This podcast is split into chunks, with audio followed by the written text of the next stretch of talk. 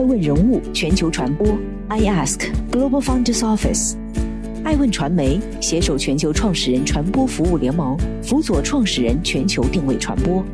欢迎您每天聆听爱问人物。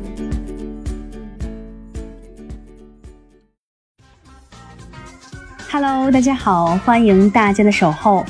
本期播出的爱问人物是李雪琴，流水的网红，笑傲的资本。借此机会，我想对那些不喜欢我的人说一句：我也不喜欢你。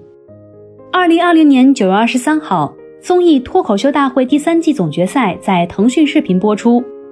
不负众望的是，抱着吉他弹唱《世界以痛吻你》，你扇他巴掌的王冕拿下冠军。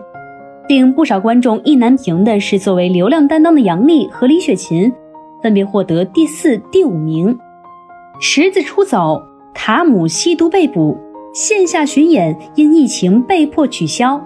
在脱口秀大会第三季开播以前，效果文化几乎是在风雨交加中摇曳残喘。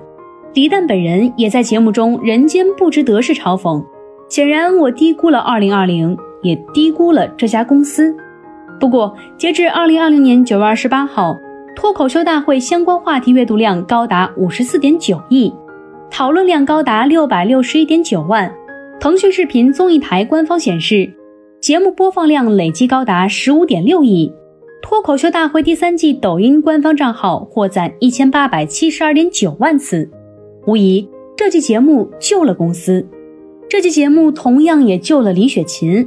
二零一八年，李雪琴凭借与吴亦凡的互动视频，成功跃升成为一线网红。可是铁打的抖音，流水的网红。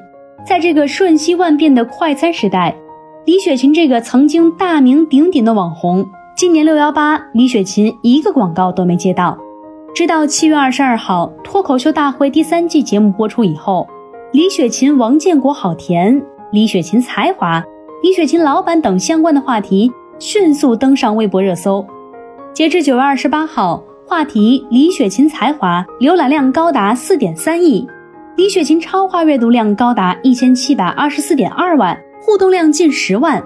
根据爱问的数据调查显示，在阅读量前十的选手相关微博话题中，以李雪琴为代表的女性脱口秀演员占比高达八成。北大网红追星锦鲤，李雪琴又火了。如果你觉得东北只有乡村爱情和精神小伙社会摇，那你确实不太了解他们。东北文艺自本山大叔时代就已开始，从佳木斯到鹤岗，从辽源到辽阳，每经过一公里，就生活着一个讲着土味哲学的艺术家。他们守着最寒冷的北境，吃着酸菜炖粉条，喝着最烈的老白干，搞着最严肃的创作。一九九五年，李雪琴出生在辽宁省铁岭市。四年后，他的老乡赵本山在央视春晚表演。昨天、今天、明天，其中有句台词传播广泛：出去旅旅游，走走比较大的城市，去趟铁岭。大城市铁岭成为一个梗。通往铁岭的高速公路边曾悬挂大幅广告牌：“大城市欢迎你。”从《东北二人转》到央视春晚小品，再到马大帅、乡村爱情故事、刘老根等系列电视剧，近二十余年的不断输出。赵本山基本给东北的幽默文化定性，所以本山大叔退休以后，就有了一种东北文化没落的错觉。于是去年开始，伴随唱着一嘴蒜味 rap 的老舅董宝石爆火，和今年表情呆滞、语出惊人的李雪琴出圈，人们开始高呼东北文艺复兴了。在阿里文娱的报告里，最下饭的明星中，东北人名列前茅。而根据二零一九抖音数据报告来看，创作者视频平均播放排行榜上，北京位居榜首，黑龙江、吉林、辽宁均上榜前五名。脱口秀大赛前五强里有四个来自东北。众所周知，李雪琴毕业于北京大学新闻与传播学院，后前往纽约大学攻读硕士研究生学位。在美国的那段时间，李雪琴并没有一个名校留学生应有的蓬勃与自信。用他的话说，纽约天气不好，常阴沉个脸。有时候抬头望天，只能在两栋高楼间隙瞥到一瞬。当时学校在曼哈顿，李雪琴住在皇后区，坐地铁要一个多小时。短短一年时间，李雪琴感觉自己的抑郁症越来越糟糕。她终日不想出门，不想见人，不想说话，睡不着觉。压垮她的最后一根稻草来自她的专业课老师，是一位白人老太太。她一直感觉这个老师不友好，直到有一天上完这门课，李雪琴决定退学回国。开始好转是因为李雪琴这三个字的出现。李雪琴这个名字来源于她曾用过的专栏笔名“一把破琴”。第一次亮相是在一个短视频里。二零一八年，她刚刚从纽约回北京，加入了一家短视频创业公司。同事拍条视频需要一位东北大妈，李雪琴就扮上了。东北不是康普顿，出生这里的人对 hood、homie、ghetto、gangster 这些概念真的不熟。一个受过九年义务教育的中国人高喊“战死街头”、匪帮或者亚特兰大的药物迷幻，着实心虚。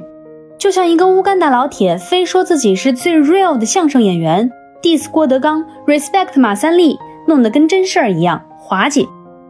结合李雪琴的自身经历，从铁岭到北京，再到纽约。她的视频创作是以一个乡下人看城里人的姿态嘲讽时代，东北口音读大牌，A4 纸打印奢侈品包包，有着铁憨憨傻大姐的气质，够土但不低俗，够激烈但不愤怒，真实的生活不用瞎编。二零一八年九月，李雪琴素面朝天站在清华大学门口，隔空开喊：“吴亦凡你好，我是李雪琴。”今天我来到了清华大学，你看这个校门多白。随后他又发了两条视频喊话吴亦凡，一个在圆明园，还是上次的句式，用东北话亲切问候：“你吃饭没呢？”另一个在三里屯，他说：“事不过三。”同样的句式，仿佛告别似的。吴亦凡，祝你身体健康。这样一本正经胡说八道的三连问视频，充满荒诞喜剧意味。随即，网友把李雪琴送上了热搜，但她似乎很有自知之明。我知道这种不叫影响力，只是昙花一现式的一个热点事件。没想到的是，几个月后，吴亦凡竟然做出了回应，这令热度不再、慢慢凉透的李雪琴抖音号起死回生。他在视频中回复说：“李雪琴你好，我是吴亦凡，别管我在哪儿，你看这个灯多亮。”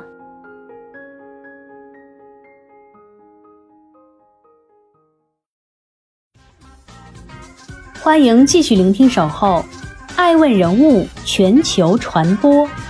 正在播出的爱问人物是李雪琴，后现代主义诗人。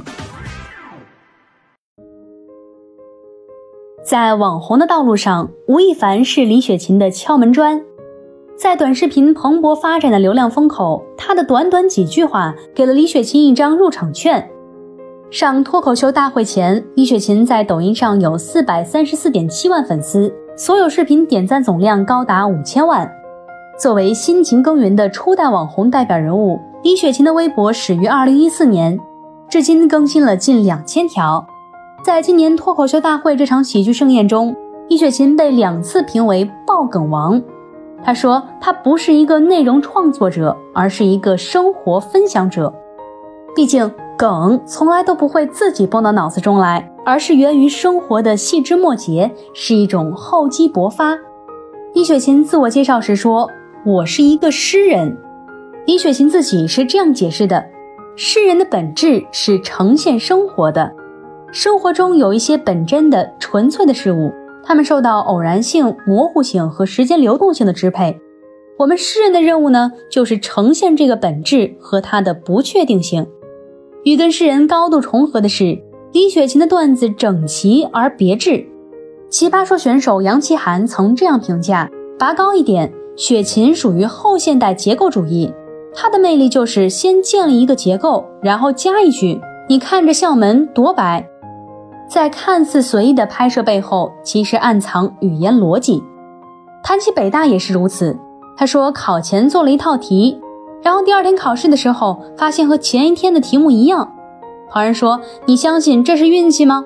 我说我相信的不是运气，是气运。谈起单亲家庭和少女家长的悲伤经历时，也是他说：“我妈是我从小带大的。”可是互联网铺天盖地的质疑声袭来，离开吴亦凡，李雪琴还能靠啥呢？二十四岁的李雪琴成为了一名真正的创业者。她以自己本名李雪阳注册成立了实劲文化传媒有限公司，所有工作基本都只围绕她一人展开。一开始，她想做访谈节目《平民版圆桌派》，但找了三四个平台都被拒绝，理由是李雪琴只是一个网红。他们问她：“你有啥优势？节目竞争力在哪儿？”李雪琴答不上来。二零二零年上半年，没有话题，没有热度，没有广告。掉粉严重，李雪琴的数据十分难看。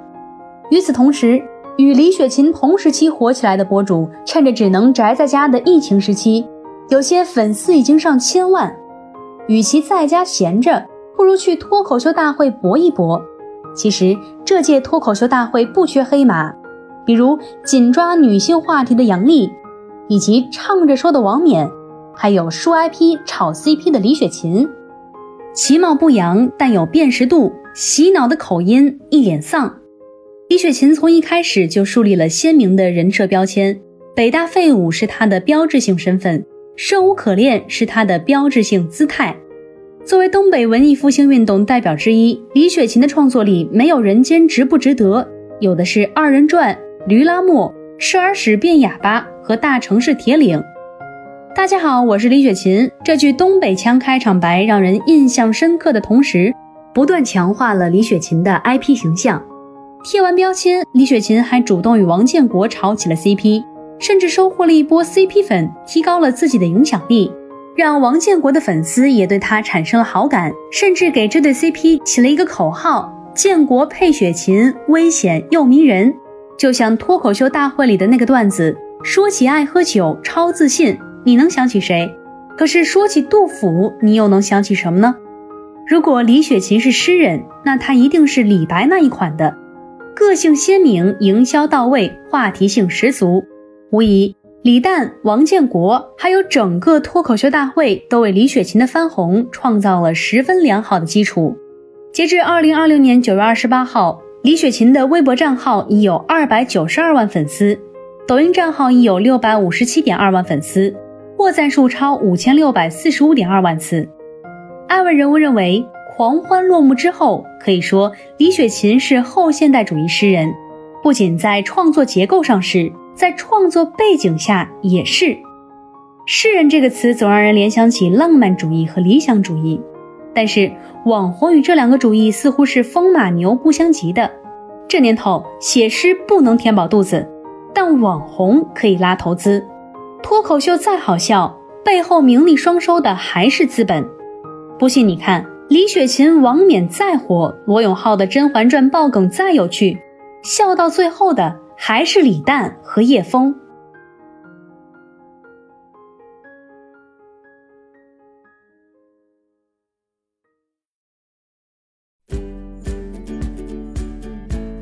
顶级人物，欢迎关注每周六晚十一点海南卫视。